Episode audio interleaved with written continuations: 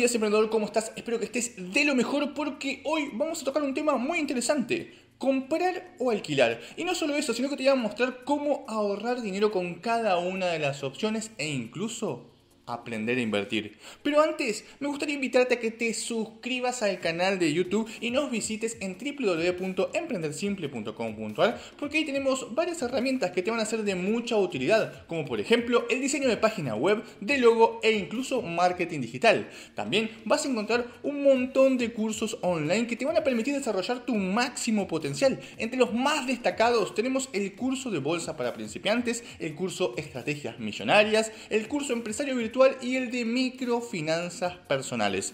Con todo esto, empecemos con el tema en cuestión. ¿Comprar o alquilar? Sé que muchos asocian esto a comprar o alquilar una casa. De hecho, este tema lo voy a desarrollar en profundidad un poco más adelante. Pero antes quiero empezar con las bases de este concepto que muy bien aplican los ricos. Este concepto va mucho más allá del mero negocio inmobiliario. Se puede comprar o alquilar casi cualquier cosa, desde un libro hasta los elementos de jardinería. Tanto comprar como alquilar son conceptos que deben evaluarse desde el punto de vista de los negocios o de las finanzas personales. Esto hay que tenerlo muy presente y hacerlo siempre, ya sea comprar o alquilar una aspiradora hasta, no sé, comprar o alquilar un auto. Y para poder evaluar necesitamos agregar un concepto, el costo de oportunidad. El costo de oportunidad es lo que pierdo de ganar por no hacer algo. Voy a poner un ejemplo. Si tengo plata en el banco y no la invierto en nada, me estoy perdiendo de ganar X plata producto de las inversiones como por ejemplo un plazo fijo. No es que perdí plata porque la sigo teniendo en el banco, me perdí la oportunidad de tener más. Este concepto es muy importante a la hora de comprar o alquilar ya sea un auto, una casa o cualquier elemento de tu casa, porque me determina qué posibilidades de generar más riqueza tengo. Otro concepto que debemos abordar es el tiempo. Tanto en las inversiones como en la vida en general, el tiempo es un concepto fundamental. Este es un factor importante porque el tiempo es finito, por lo que tomar buenas decisiones en base a este concepto y no solo al dinero o la rentabilidad nos hace ser más conscientes de que debemos ser eficientes en el uso del tiempo. Fíjate vos, como algo que parecía ser una dicotomía sencilla, comprar o alquilar, en realidad entraña conceptos muy importantes en el mundo de las inversiones y el emprendimiento. Y es que esto nadie te lo dice ni en la escuela, ni cuando vas a sacar un crédito hipotecario a 30 años. Y vos me podés decir, en este punto, tengo que hacer un análisis incluso si quiero comprar una bordeadora o lavar el auto. La respuesta es sí. Más adelante te voy a decir cómo lo hacen los que ya tienen libertad financiera, pero necesito ir agregando conceptos poco a poco que te ayuden a entender el porqué de cada cosa. Se podría decir que el desorden comienza con un papel fuera de lugar. Muchas veces pensamos que dejar un papel tirado en nuestra casa o algo desordenado, como por ejemplo no hacer la cama, no tiene ningún efecto en nosotros, pero la realidad es que sí. Todo lo que hagamos, por pequeño que sea, nos afecta, porque el cerebro le cuesta, digamos, desprenderse del concepto. Si somos desordenados con nuestra cama, seguramente eso se traslade a otra cosa de mayor importancia, entre comillas, como por ejemplo nuestras finanzas. Hay estudios muy interesantes sobre el tema que eh, seguramente hablaré en otro podcast, pero sábelo por más pequeño que parezca lo que haces, es la semilla que da origen al árbol. Así que procura que todo lo que hagas sea para que la semilla de ese árbol sea hermoso y no un yuyo. Repasemos un poco los conceptos para tomar las decisiones de comprar o alquilar, sea cual sea el bien o el servicio que debamos tener en cuenta. Tenemos el costo de oportunidad y el tiempo. El concepto de alquilar o comprar también es flexible, es decir, no necesariamente siempre va a ser uno mejor que el otro. Te voy a poner un ejemplo sencillo. Antes, las fábricas tenían cientos de empleados propios para fabricar todas las partes de sus productos porque la mano de obra era barata. Hoy por hoy se terciariza la mayor parte de la elaboración del mismo producto porque es más rentable alquilar. Esto es un ejemplo burdo, pero lo que quiero que entiendas es que no siempre una cosa es mejor que otra de manera indefinida, sino que esto va cambiando de acuerdo a la época y de acuerdo a nuestra situación. Empecemos el análisis de comprar o alquilar de, digamos, cosas pequeñas para luego pasar a bienes de más valor como por ejemplo una casa. ¿Comprarías o alquilarías una máquina de cortar pasto? Esto va a depender básicamente de tres cosas. El costo de comprar o alquilar, el tiempo y la rentabilidad. Supongamos que la máquina nos la regalan. El único costo que tendríamos sería el tiempo que perdemos cortando el pasto dejando de lado si la máquina consume electricidad o combustible. En este punto ya nuestra intuición no financiera nos dice que es una ganga. Me regalan la máquina de cortar pasto, así que no tengo que gastar en absolutamente nada. Me estoy ahorrando dinero. Tal vez nos perdamos algunas horas, digamos una hora o dos entre que armamos todo, cortamos el pasto y luego acomodamos de nuevo las cosas. Una o dos horas cada 15 días son apenas unas 4 horas al mes, unas 48 horas al año. En otras palabras, uso dos días al año para cortar el pasto. Supongamos que me decís, en mi ciudad en invierno casi no crece el pasto, ok, en vez de dos días al año seguramente sea uno, uno y medio. En otras palabras, Teniendo una máquina regalada, estamos usando dos días al año, dos días de tu vida para cortar el pasto. Tu costo de oportunidad serían esos dos días empleados en otra cosa que no necesariamente tiene que ser algo que genere ingresos. Puede ser tiempo en familia o con amigos, incluso una siesta, cualquier cosa que te llene el corazón. Agreguémosle el costo de compra de la máquina. Si es muy económica, seguramente nos tardaremos más tiempo todavía en cortar el pasto porque las cuchillas no son buenas, porque se rompe cada rato y tenemos que gastar en reparaciones. Y si lógicamente es de mayor calidad, seguramente paguemos un mayor precio. A su vez, tenemos que pensar dónde guardarla porque se va a romper si la dejamos al aire libre y tenemos que tener en cuenta el mantenimiento. Ahora, analizando la situación nos empezamos a dar cuenta que tal vez alquilar sería mucho mejor, ya que no solo alquilamos la máquina, sino que la persona que la usa. Nosotros solo tendríamos que pagar el valor monetario, que seguramente sea menor que las cuotas del crédito para pagar nuestra propia máquina, y nos estaríamos ahorrando el tiempo que lo usaríamos para otra cosa. De algo aparentemente insignificante surgió algo muy interesante, la pérdida de tiempo como concepto de riqueza. Muchos piensan que el tiempo no es importante. Incluso piensan que el dinero es riqueza, pero no. La riqueza es un conjunto de factores y entre ellos se encuentra el tiempo, así como también el dinero. Un consejo muy interesante de las finanzas personales es anualizar. Tenemos que anualizar esas horas que usamos para cada cosa y determinar si realmente vale la pena. Acá analizamos el tiempo no el dinero. El problema de perder tiempo es que no se puede recuperar. El concepto de recupero del tiempo perdido no existe. Tiempo que se pierde no se recupera, así que más vale que lo emplees bien.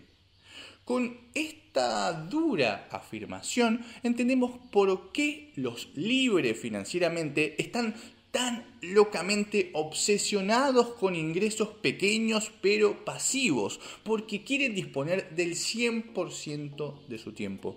Te dejo en la descripción otro podcast que hice sobre este tema, con este pequeño ejemplo de la máquina de cortar pasto, agregamos otro concepto y entendimos que, por más que algo sea regalado, podemos salir perdiendo. Pasemos a analizar bienes de mayor valor económico, como por ejemplo maquinarias, autos e incluso casas. Centrémonos en la parte inmobiliaria porque es el tema que más frecuentemente se debate en todos los ámbitos, pero sabe que estos conceptos se van a aplicar a todo aquello que requiera un buen capital. El sueño tradicional de la casa propia. Acá hay que entender una cosa, no voy a analizar gustos, lujos o sueños, sino el aspecto financiero de la cuestión. Porque vos me podés decir, mi sueño es tener una casa propia y contra eso no hay finanzas que valga porque es un deseo. Lo mismo sucede con la nueva tendencia de no tener casa propia de la gente un poco más joven, que digamos le gusta viajar. Tampoco podemos hacer nada contra eso, es un deseo. Aunque esto no amerita descuidar nuestras finanzas personales, ya que son justamente ellas las que te van a permitir alcanzar tus sueños.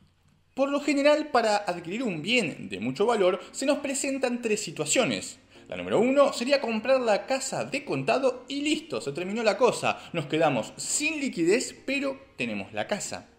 La opción número dos Teniendo el capital, sacamos un crédito, reducimos nuestra liquidez y a su vez tenemos la casa.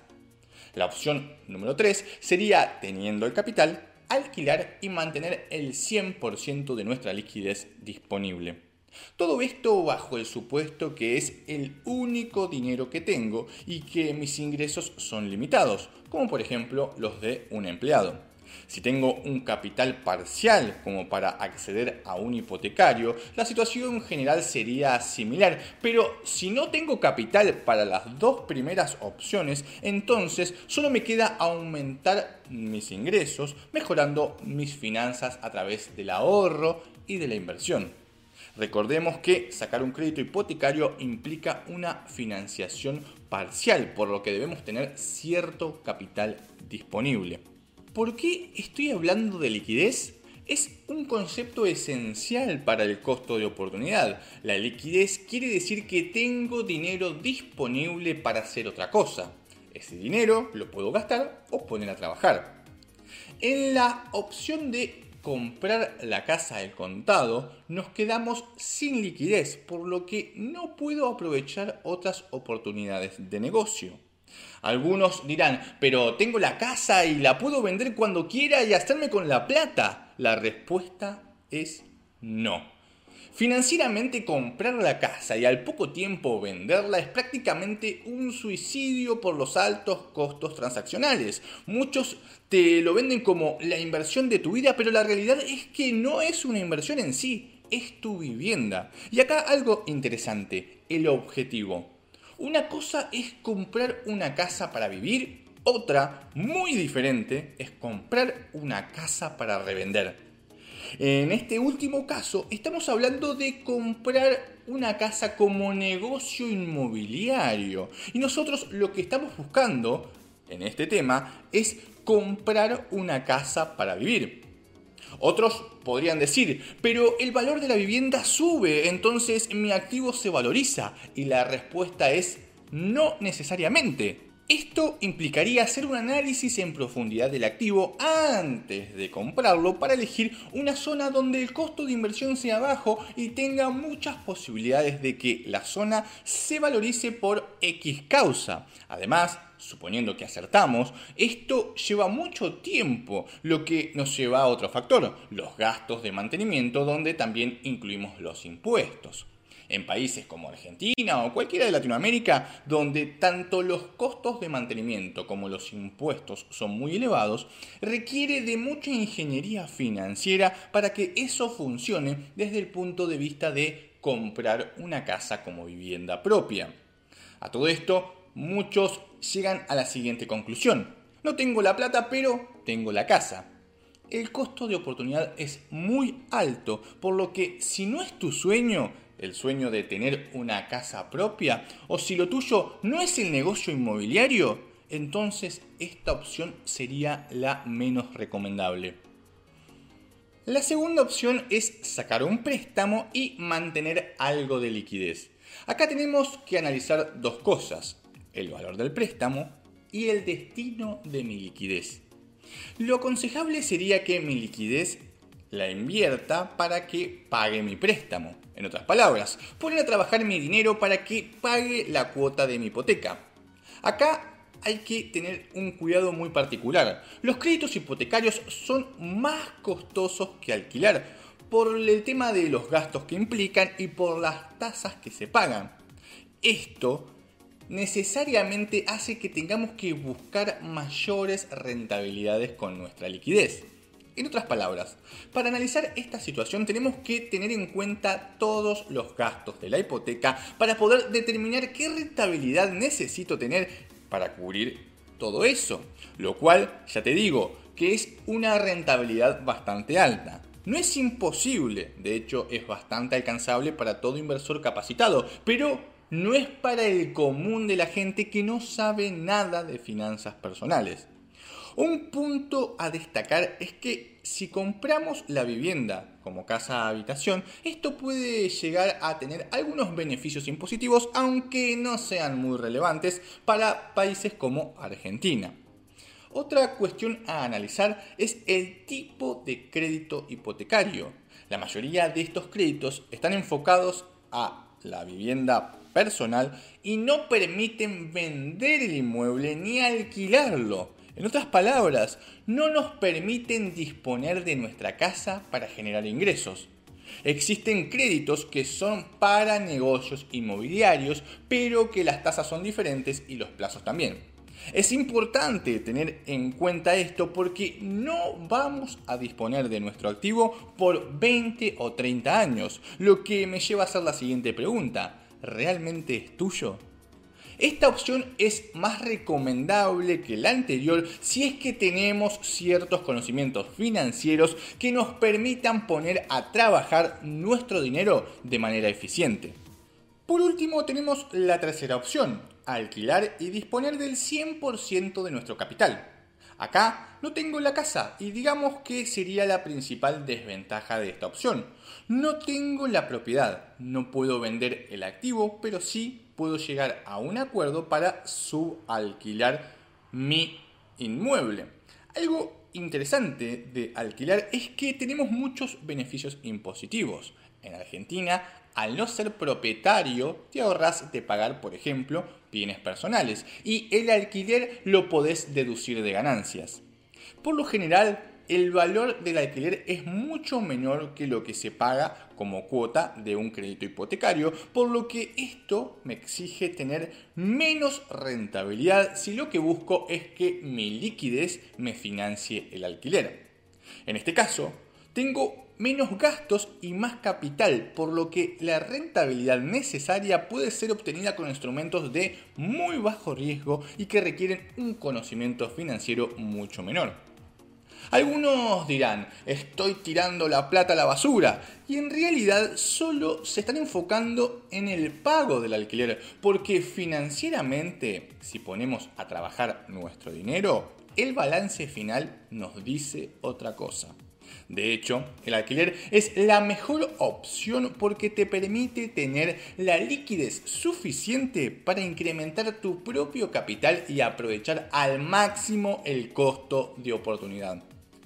Esto es muy interesante porque un factor clave en todo esto es qué hacemos con la liquidez. Y ahí está el tema. Si nosotros no vamos a hacer absolutamente nada con nuestra liquidez, entonces vamos a perder en casi todos los casos, incluso en el de la compra total, porque no sabemos manejar nuestro dinero. Las otras dos opciones pierden absolutamente todo su sentido y termino en bancarrota si no pongo a trabajar ese dinero. Y acá es a donde quería llegar. Nuestra educación financiera. Si no tenemos los conocimientos suficientes como para poner a trabajar nuestro capital disponible, estamos en problemas. Muchos se preguntan, ¿comprar o alquilar. Pero lo primero que deberíamos preguntarnos sería, ¿tengo la educación financiera como para tomar buenas decisiones? Una persona que sabe manejar su dinero piensa que el alquiler son monedas en comparación de lo que puede generar con todo ese capital disponible. Si tu sueño es tener una vivienda, no te apures. Tal vez sea el momento de incrementar tu inteligencia financiera y capaz con el valor de una casa podés comprarte dos en poco tiempo. Todo va a depender de vos. Más o menos liquidez nos sirve absolutamente de nada si no podemos aprovechar la oportunidad. En resumidas cuentas, lo que quiero que te lleves hoy es, ¿cuál es mi nivel de educación financiera? Espero que te haya gustado este podcast, que te haya sido de mucha utilidad y que al menos te haya ayudado a abrir un poco más el panorama con respecto al tema de comprar o alquilar y te incentive a mejorar tus finanzas personales. Si te gustó, por favor dale like, suscríbete al canal y activa la campanita. Si te interesa todo el tema del mundo de las finanzas personales, visítanos en www.emprendersimple.com.ar porque ahí tenemos herramientas y cursos que te van a ser de mucha utilidad. Seguinos en nuestras redes sociales, en Instagram, Twitter y Facebook y nos estamos viendo en el próximo podcast. Saludos, hasta la próxima.